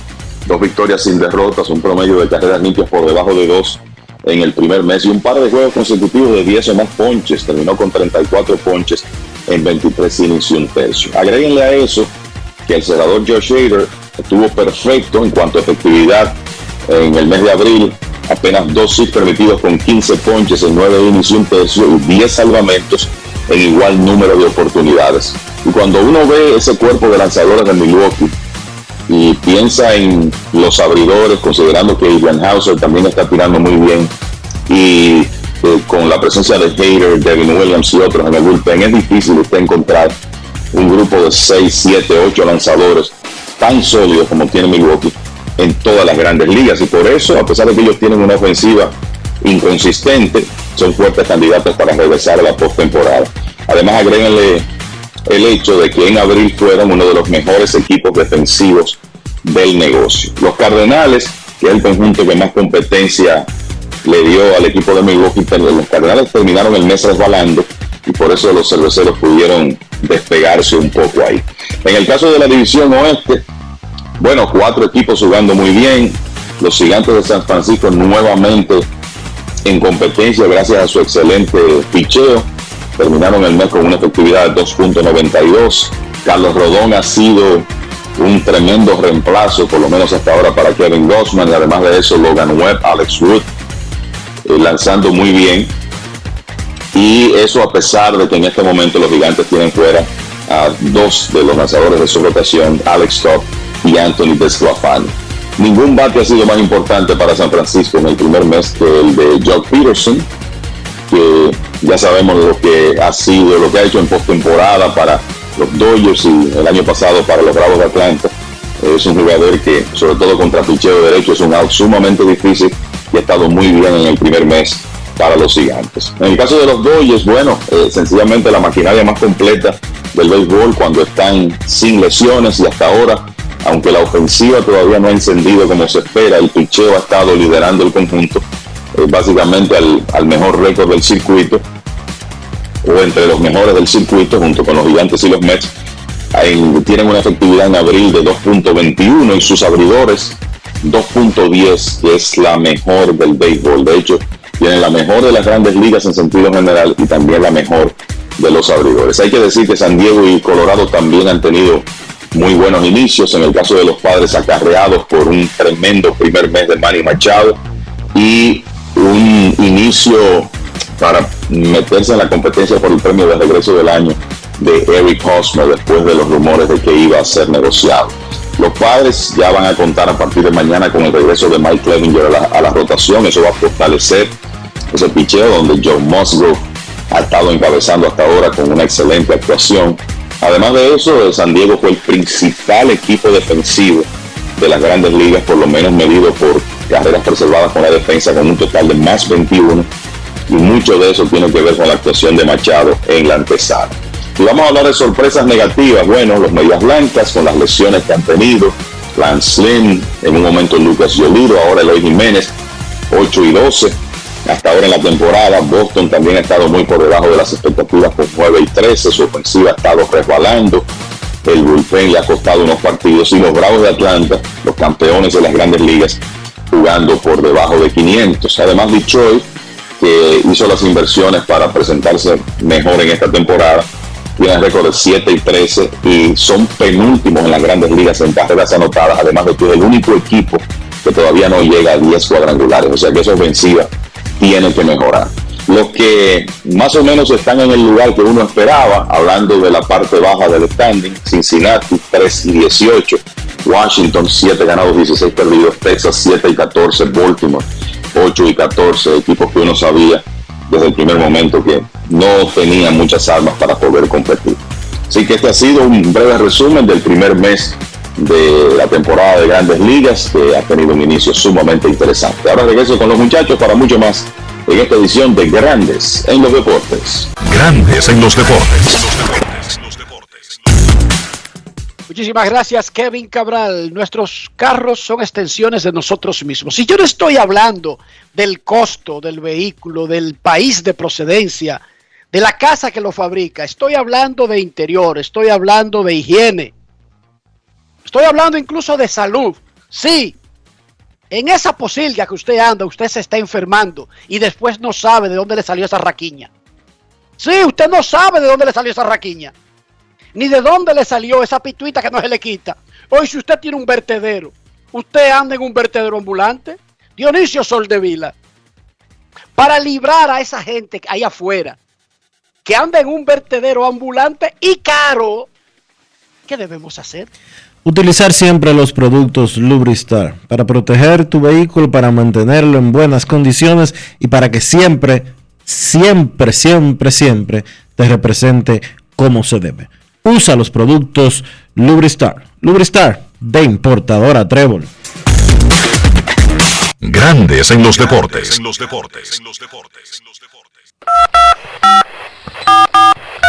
No quiero llamada depresiva. No quiero llamada depresiva. Está clara. Cero llamada depresiva. No quiero a nadie que me sofoque la vida. 809-381-1025, grandes en los deportes, por escándalo 102.5 FM.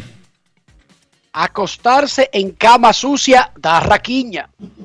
Andar en carros sucios da raquiña. ¿Cómo? Y no tiene nada que ver el costo ni de la cama ni del vehículo para que estén limpios. Oigan esto, que es otra cosa más extraordinaria. El costo de la cama no influye en que esté sucia o esté limpia. Ni tampoco el interior de un carro. Y apréndanse esa de, que le enseñé el día de hoy, da raquiña. Miren, en la Liga Dominicana de Fútbol, Cibao FCE adelantado el viernes, le ganó 5 a 1 a San Cristóbal. Pantoja vapuleó 5-0 a los Delfines. Empataron 1 a 1 Jarabacoa y OIM. Empataron 2-2 Vega Real y Moca. Y entonces, ahora la tabla de lugares tiene al Cibao FC con 17 puntos. Jarabacoa 13, Moca 12, Atlético Vega Real tiene 10. Los únicos equipos con doble dígitos en puntos son del Cibao. Y los Delfines del Este han perdido sus siete juegos. No han conseguido ningún punto. Han anotado tres goles y han permitido 18. No sé, pero alguien que le informe a los Delfines que casi casi se están convirtiendo en la mona de traqueo de la liga. Que se lo informen. Eso suele suceder, pero alguien tiene que informárselo. Dionisio Soldevila, hubo elecciones en la Confederación Panamericana de Béisbol, el dominicano Juan Núñez, presidente de la Federación Dominicana de Béisbol, fue electo vicepresidente de COPAVE para el periodo 2022-2026.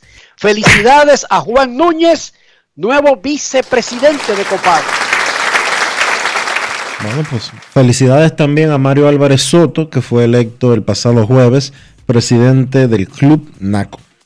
Felicidades a nuestro amigo Mario Álvarez Soto, un caballo caballo, tremendo atleta, tremendo amigo, tremendo ser humano, tremendo ciudadano. Felicidades. El Club NACO gana con Mario Soto. Eh,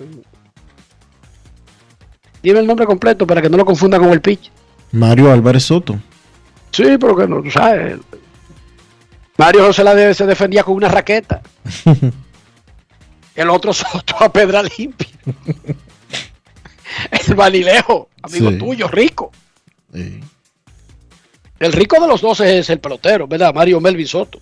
Sí, claro. Ok, ok. Mira, y a propósito de la, fe- de la Copave, Aracelis León de Venezuela se convirtió en la primera mujer en ser electa presidenta de Copave. Felicidades a Aracelis León, nueva presidenta de la Confederación Panamericana de Béisbol, de la que el dominicano Juan Núñez es vicepresidente. Queremos escucharte en este Día del Trabajador. Buenas tardes. Buenas tardes, Dionisio, Enrique, Rafa, Polanquito por acá. Hola, Paquito, ¿cómo lo está tomando en el día de hoy? ¿Tranquilo, suave, en casa o está en un resort? Eh, estaba una actividad temprano y ya regresamos ya, gracias a Dios. Todo bien. Perfecto. Muchachos, Clayton Kershaw ayer eh, tuvo una excelente El sábado. actuación. El sábado, sí, una excelente actuación, siete ponches, llega a 2.700, es el pitcher Dodger eh, con más ponches en toda la historia, a 300 ya de los 3.000, o sea, algo también que va en era de extinción. ¿Qué sitial ocupa Clayton Kershaw en, en los Dodgers? en los Dodgers. Bueno, yo te voy a decir una cosa. Lo que hizo Sandy Koufax, que fue extraordinario, pero que fue rapidito, ¿verdad? Un periodo corto. Bueno, yo creo que él va a seguir arriba porque se habla cuando de los mejores pitchers de la historia se menciona siempre a Sandy Koufax, a pesar de lo corto de su carrera. Clayton Kershaw, solamente si, se- si hay una disputa es con Sandy Koufax. Y a largo plazo, a largo plazo, porque Koufax no consiguió ninguno de esos números de Clayton, por lo corto que fue su carrera, fue extraordinaria, pero corta. Él se retiró por artritis. Eh, Dionisio, dile los números Rafa del último año de Sandy Koufax en Grandes Ligas. Sandy Koufax se retiró en una época en que la medicina no estaba tan avanzada como ahora. Porque lo que hizo Sandy Koufax en sus últimos años, pero específicamente el último año de su retiro, es para en esta época ganarse por lo menos 200 millones más. Dionisio, dile la edad que tenía y lo que hizo en su último año Sandy Koufax. Sandy Koufax Enrique en 1966, que fue su última temporada en Grandes Ligas, con 30 años de edad, tuvo una marca de 27 ganados, 9 perdidos, 1.73 de efectividad, abrió 41 partidos, completó 27 con 5 blanqueadas, 323 entradas lanzadas, 317 ponches y una efectividad ajustada de 190. Fue el líder de, Última temporada, oigan esto. líder de triunfos, líder de triunfos, de efectividad, de aperturas, de juegos completos, de blanqueadas, de entradas lanzadas y de ponches. Dime a ver por aquí. Y fue y ganó ganó su segundo sayón en forma consecutiva y el tercero de los últimos cuatro años que lanzó. Dime a ver por aquí. No más palabras, señor magistrado. Por otro lado, Digo, ah, gracias por aquí. Seguimos con el pero- teléfono. eh, por otro lado, Enrique, por otro lado, disculpan. Boston tiene 9 y 14. Y en la temporada muerta cambió a Hunter Renfro a Milwaukee por nada más y nada menos que Jackie Bradley eh, Jr. Eh, te voy a dar un numerito corto. Eh, Renfro 5 jonrones, 10 empujadas. Bradley 0 jonrones, 5 empujadas. Eh, Es que, es que cuando termine la temporada, si Renfro no da un jorrón más, va a terminar con más que Jackie Bradley. que Jackie Pero lo sabía todo el mundo. ¿Y qué fue lo que le dio a Boston? No entendemos. No, no sé. Un No, saludo no, no, no. al Juego FM, a los muchachos del grupo de WhatsApp. Lo estoy escuchando, muchachos. En Kissimmee, Polanquito, cuando cosas así pasan, la gente siempre dice, es que tiene un video.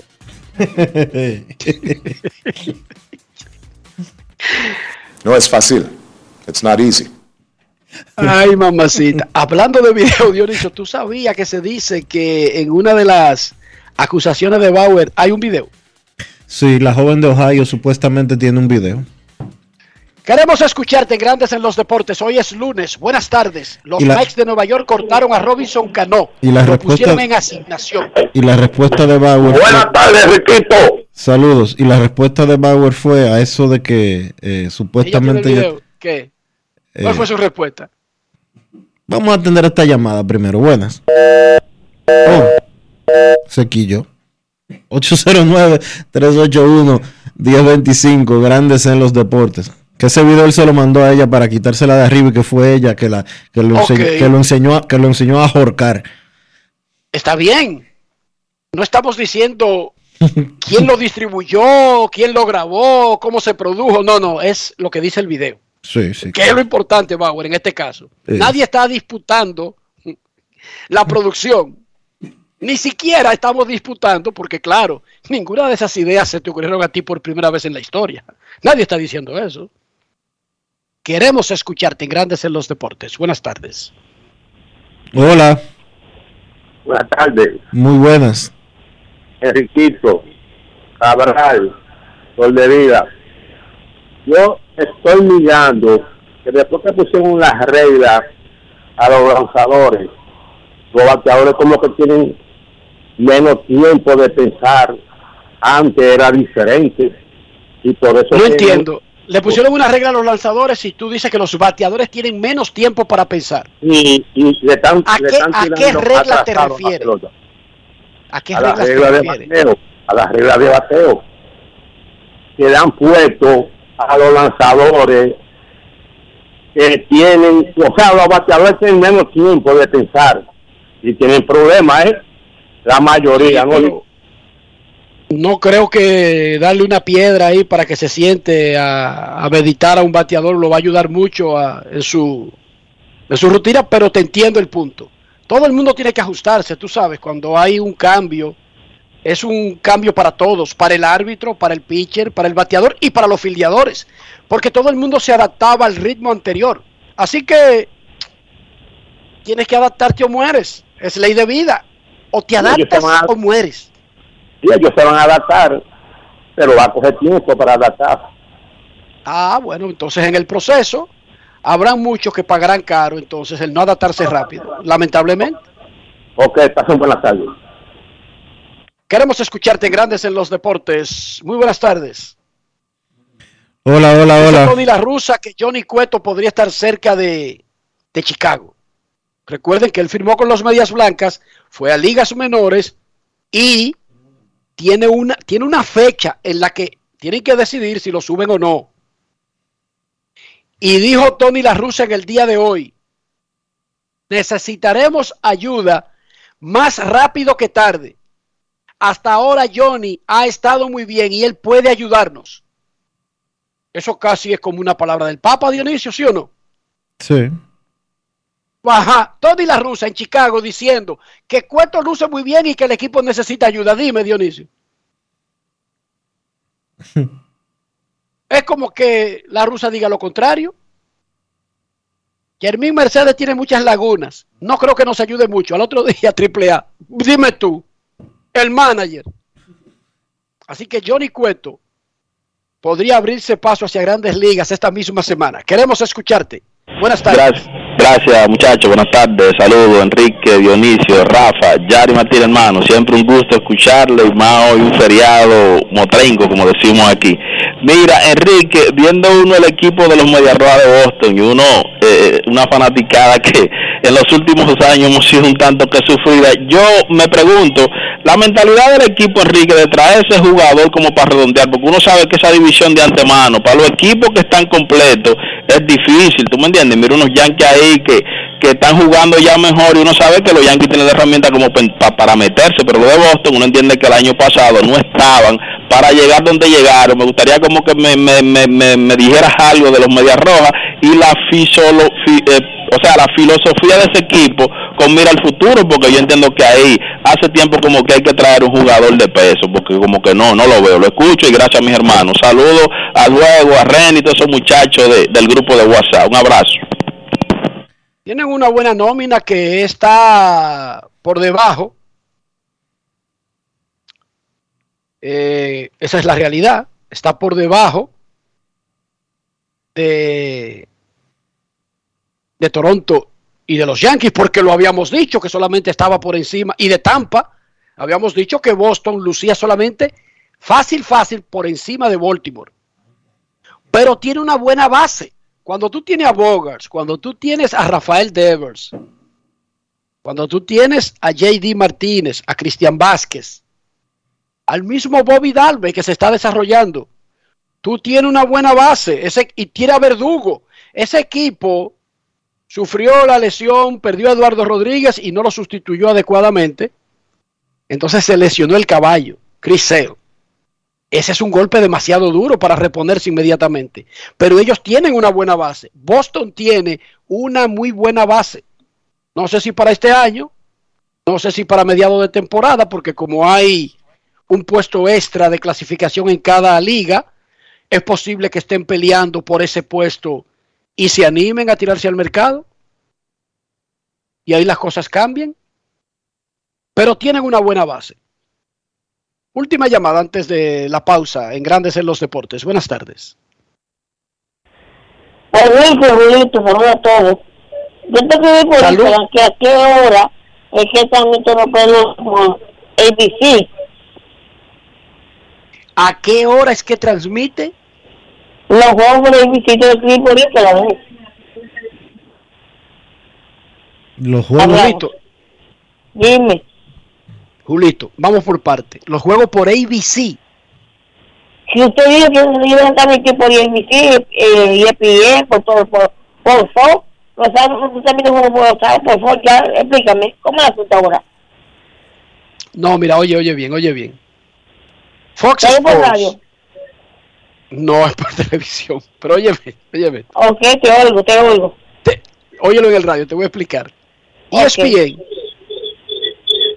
Gracias, Julito, gracias, Julito, y escucha por el radio. ESPN tiene la mayor cantidad de producciones de televisión en español de grandes ligas en la historia de un canal en Estados Unidos de América.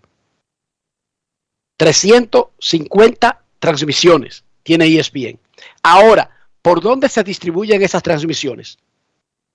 Todos los días hay juego en televisión. La televisión normal que tú conoces, el ESPN 1, el ESPN 2. Entonces, hay transmisiones por ESPN Plus, que eso tú lo puedes ver si tiene el paquete de Star Plus, que te vende tu compañía de cable. En Star Plus, que tú lo puedes comprar incluso por fuera de una compañía de cable, es como una gran aplicación que tú instalas en tu televisor y tienes derecho a tener ESPN, películas de Hulu y de Disney, todo en un solo lugar. Y ahí transmitimos dos juegos diarios también. Así que tú tienes en ESPN tres o cuatro juegos diarios de pelota.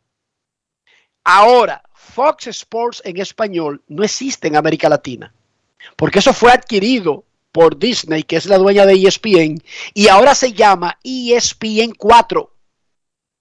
También tiene ahí pelota de grandes ligas, pero yo tendría que ver qué servicio tú tienes para poder decirte por qué tú no tienes acceso a muchos de los juegos que estamos transmitiendo. Momento de una pausa. Ya regresamos. Grandes en los deportes. los deportes. Yo, disfruta el sabor de siempre con harina de maíz mazorca y dale, dale, dale, dale. La vuelta al plato, cocina arepa, también empanada. Juega con tus hijos, ríe con tus panas, disfruta en familia, una cocinada. En tu mesa la silla nunca tan contada. Disfruta el sabor de siempre con harina de maíz mazorca y dale, dale, dale, dale. La vuelta al plato, siempre felices, siempre contento. Dale la vuelta a todo momento. Cocina algo rico, algún invento. Este es tu día, yo lo que siento. Tu harina de maíz mazorca de siempre, ahora con nueva imagen. En Edesur investigamos tus denuncias. Si una brigada o personal de Edesur te pide o acepta dinero a cambio de cualquier servicio, denúncialo inmediatamente y de manera segura, llamando a nuestro call center 24 horas al 809-683-9393. Edesur, empresa certificada en la norma internacional ISO 37001 sobre antisoborno. Grandes en los deportes. En los deportes. Hoy ha sido un día funesto para muchos peloteros dominicanos. Hoy los equipos cortan dos espacios y reducen sus rosters de 28 a 26 jugadores. La nota más llamativa es que los Mets de Nueva York pusieron en asignación al histórico Robinson Cano, quien tendrá que pasar un proceso ahora antes de poder ser un agente libre. Cobra su dinero de todos modos, pero es dejado libre a casi dos años antes de que termine su contrato. José Ureña, puesto en asignación por Milwaukee, y el tercera base, Kelvin Gutiérrez, fue colocado en asignación por los Orioles de Baltimore. El tope era hasta las 12 del día para que los equipos tomaran decisiones sobre sus nóminas. Sus nóminas que ahora tienen que ser de 26 jugadores. Joely Rodríguez no ha estado muy bien desde que llegó a los Mex de Nueva York. Él fue cambiado por el dominicano, eh, por un dominicano que pasó a los Yankees. ¿Cómo se llama el dominicano, Dionisio? Miguel. Ahora me olvidó el apellido. No recuerdo el apellido realmente. Él, se me olvidó el apellido. Oye, vaina. En ocho entradas y dos tercios Ya- de 10 ponches, Ya, pero. ya tú y yo estamos PM, se nos olvidan las cosas. Sí. Y lo tuvimos el viernes aquí en el programa. En ocho entradas y dos tercios, 10 ponches, pero ha regalado cinco boletos y ha permitido cinco carreras limpias. Miguel Castro. Miguel Pasó Castro. de los Mex a los Yankees. Miguel Castro. Y Joely Rodríguez. Gracias, pasó compadre. de los Yankees a los Mex. John San conversó con el zurdo dominicano Joely Rodríguez. Grandes en los deportes. En los deportes. Esta hora nos encontramos aquí con Joely Rodríguez, que cogió un tren del Bronx para Queens. Así mismo dicen todo el mundo, un tren porque solamente cruzar el puente. Y estuviste con los Yankees de Nueva York. ¿Te sorprendió ese cambio para acá? Absolutamente sí, porque fue y mayormente la cosa cuando te sientes un poquito como sorprendido cuando es de noche la llamada. Eh, la gente mío me llamó y me explicó y hasta ese día y mira ya estamos aquí. Cuando te cambiaron, ¿cuál fue el primer pelotero que te llamó para recibirte aquí los Mets? No recibí ningún tipo de llamada, pero eh, me tuvieron, me hicieron una buena bienvenida a los muchachos que en el cual ya conozco a Stalin Marte. Nunca había tenido la, la oportunidad de conocer a Cano y mira aquí en el cambio fue que yo lo vine a conocer y una tremenda persona y una- un ser humano que siempre está tratando de ayudar a los latinos y no tanto, no tanto a los latinos sino en general al equipo. La misma ciudad, Nueva York, diferentes condados. ¿Cuál es la diferencia? Bueno, la única la diferencia mía es que allá estoy afeitado y aquí tengo barba. ¿Qué te digo? Eh, el mismo béisbol, la misma pelota, la misma alegría, eh, la misma amistad. Todo básicamente para mí es lo mismo porque yo soy una persona que es sociable y me adapto a lo que sea. ¿Tú me entiendes? Como dominicanos que somos. Me adapté en, en los Yankees, me adapté aquí rápidamente con los muchachos. No puedo, no, no te, no te sé decir la diferencia, pero en realidad eh, es básicamente como lo mismo. Los Mets de Nueva York, un gran inicio. ¿A qué tú crees que se debe eso? Eh, al trabajo que venimos haciendo cada día, cada quien está en su página, cada quien sabe lo que tiene que hacer, su preparación antes del juego mayormente. Y, ¿qué te digo? Siempre cuando salimos al terreno del juego, siempre ya la visión de nosotros es ganar. ¿Tú me entiendes? Dar el 100% y buscar la manera adecuada de traer un win a la casa. Y yo creo que eso ha sido una de las cosas y también la, la hermandad, la, fami- la familiarización que hemos tenido. Y yo creo que cuando un equipo está así, está muy unido, muchas cosas buenas pueden salir. Y eso es lo que estamos viendo hoy en día. Los Mets han recibido 19 pelotazos en un primer mes de temporada. ¿Cómo lo han cogido ustedes? ¿Qué han hablado ustedes allá adentro en el clubhouse sobre eso? Eh, ¿Qué te puedo decir respecto a eso? Es algo como que uno no, uno no puede controlar eso, pero también uno se molesta.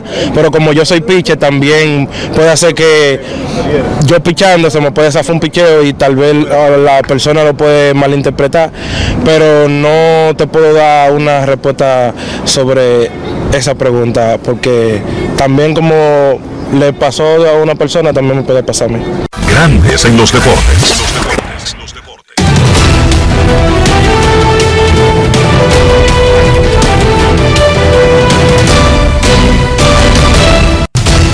Juancito Sport, una banca para fans, te informa. Oigan bien, que ya hay actividad corriendo en el béisbol de las grandes ligas. Los Cardenales le están ganando 1 por 0 a los Reales de Kansas City en el segundo episodio. Un poquito más tarde, a las 2, Angelinos en Chicago contra los Medias Blancas. Patrick Sandoval frente a Dylan Cis. Los Diamondbacks en Miami a las 6 y 40. Zach Galen contra Pablo López. Los Mellizos en Baltimore a las 7. Chris Paddock contra Tyler Wells. Los Yankees en Toronto. Jordan Montgomery contra Ross Tripling. Los Bravos en Nueva York contra los Mets. Max Fried ante Chris Bassett. Los Marineros en Houston. Marco González contra Jake Odorizzi en un juego a las 8 y 10. Los Rays en Oakland a las 9 y 40. Drew Rasmussen contra Dustin Jeffries en la actividad de hoy de las grandes ligas.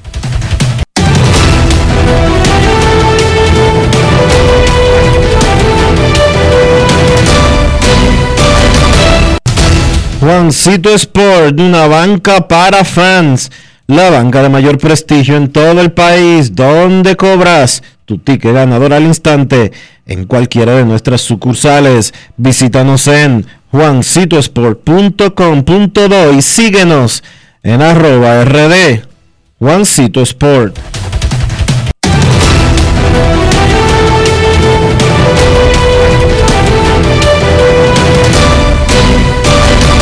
Grandes en los deportes. los deportes. ¿Qué está pasando en los playoffs de las grandes ligas? En los playoffs de la NBA, perdón. Carlos de los Santos tiene todos los detalles. Ahora, con todos ustedes. Grandes en los deportes. los deportes. En Grandes en los deportes. Llegó el momento del básquet. Llegó el momento del básquet. En la NBA arrancaron las semifinales de conferencia y los dos partidos fueron ganados por los equipos de la ruta. Milwaukee venció a Boston 101 por 89 con un triple doble de Giannis Antetokounmpo, 24 puntos, 13 rebotes y 12 asistencias.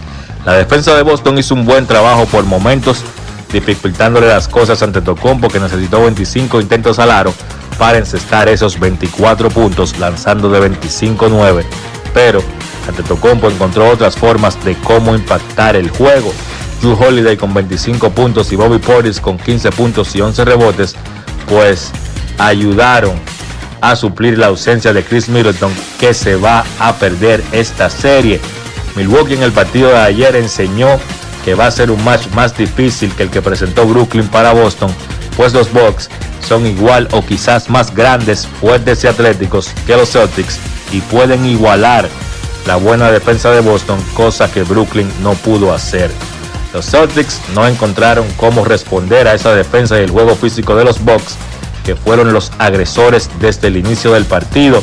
Esa defensa pudo controlar a las dos principales armas ofensivas de Boston, Jason Tatum, 21 puntos de 18-6 de campo, Jalen Brown, solamente 12 puntos, lanzando de 13-4.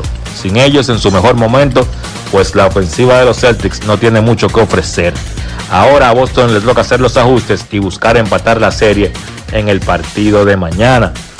En el otro encuentro de la jornada, Golden State venció a Memphis en un partidazo 117 por 116.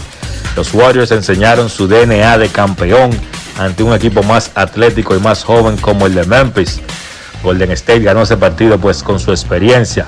A pesar de perder a Draymond Green en el segundo cuarto, Green, que es una pieza angular de lo que hacen los Warriors tanto a la ofensiva como a la defensa, fue expulsado por una falta flagrante tipo 2 contra Brandon Clark en ese segundo periodo. Una jugada que ha dado mucho de qué hablar porque para muchos de los seguidores de la NBA la jugada no ameritaba esa valoración. Una falta flagrante tipo 2 es una expulsión automática. Según su denominación, es contacto excesivo e innecesario. A mí particularmente no me pareció que debió ser llamada una flagrante tipo 2. Pero sin Green, los Warriors jugaron un gran baloncesto en la segunda mitad. Clay Thompson encestó el canasto que le dio la ventaja a Golden State con 36 segundos por jugar. Y los Warriors lograron un par de jugadas defensivas al final para evitar que los Grizzlies pudieran anotar y llevarse la victoria. Jordan Poole, 31 puntos. Uno no se puede cansar de repetir lo importante que ha sido el desarrollo de Jordan Poole para esta versión de Golden State. Por algo, los Warriors fueron detrás de Kevin Durant en el 2016. Y aunque obviamente Jordan Poole no es Kevin Durant, pero sí le ha dado esa tercera arma ofensiva que combinado con el trabajo de Andrew Wiggins, pues hacen a los Warriors contendores al título. Todo el mundo sabe el núcleo de Golden State, Clay Thompson, Stephen Curry, Damon Green, pero el trabajo de esos dos jugadores en particular ha elevado más a esta versión de Golden State luego de que se fue Kevin Durant. Stephen Curry 24 puntos, Andrew Wiggins 17, Clay Thompson 15 puntos por Memphis, Ja Morant y Jaren Jackson Jr. sacaron la cara 34 para Morant, 33 para Jackson Jr., pero no pudieron conseguir la victoria. Los Warriors han ganado 12 series consecutivas cuando ganan el primer encuentro y además tienen 25 series de playoffs consecutivas, ganando aunque sea un partido en la ruta, un récord en la NBA. Partidos de hoy en la jornada de playoff arrancan las otras dos semifinales de conferencia. Filadelfia se enfrenta a Milwaukee a las 7:30 sin Joel Embiid, que se perderá los partidos 1 y 2 por una concusión. Hay optimismo de que juegue el partido 3 o el 4. Por Miami no va a jugar Kyle Lowry. Y entonces a las 10 de la noche Dallas visita a Phoenix. Eso ha sido todo por hoy en el básquet. Carlos de los Santos para Grandes en los Deportes. Grandes en los Deportes. 50 años del Banco BHD León. 50 años de nuestro nacimiento como el primer banco hipotecario del país, que con visión de futuro convertimos en el primer banco múltiple para los dominicanos. 50 años de tarea constante para apoyar las oportunidades de progreso y los sueños de nuestros clientes. 50 años de valores que se reafirman una y otra vez.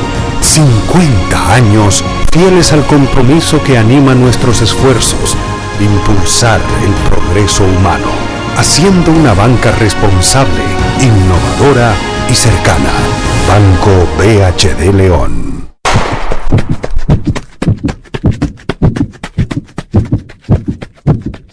Antes de golpear, empujar o usar tu fuerza física, apóyala. En la carrera de la vida, ellas son nuestro relevo. Senasa, comprometidos con la eliminación de la violencia contra la mujer. Amigo conductor, se acabaron los problemas de mantenimiento y embellecimiento automotriz con los productos Lubristar.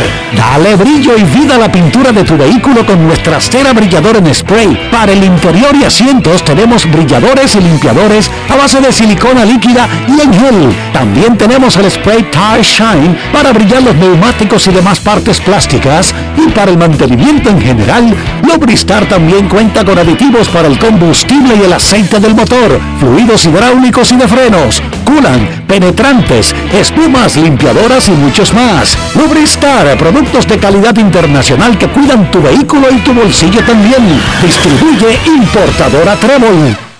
Grandes en los deportes. En los deportes. Y de esta manera hemos llegado al final por hoy aquí en Grandes en los Deportes. Gracias a todos por acompañarnos. Feliz resto del día. Hasta mañana.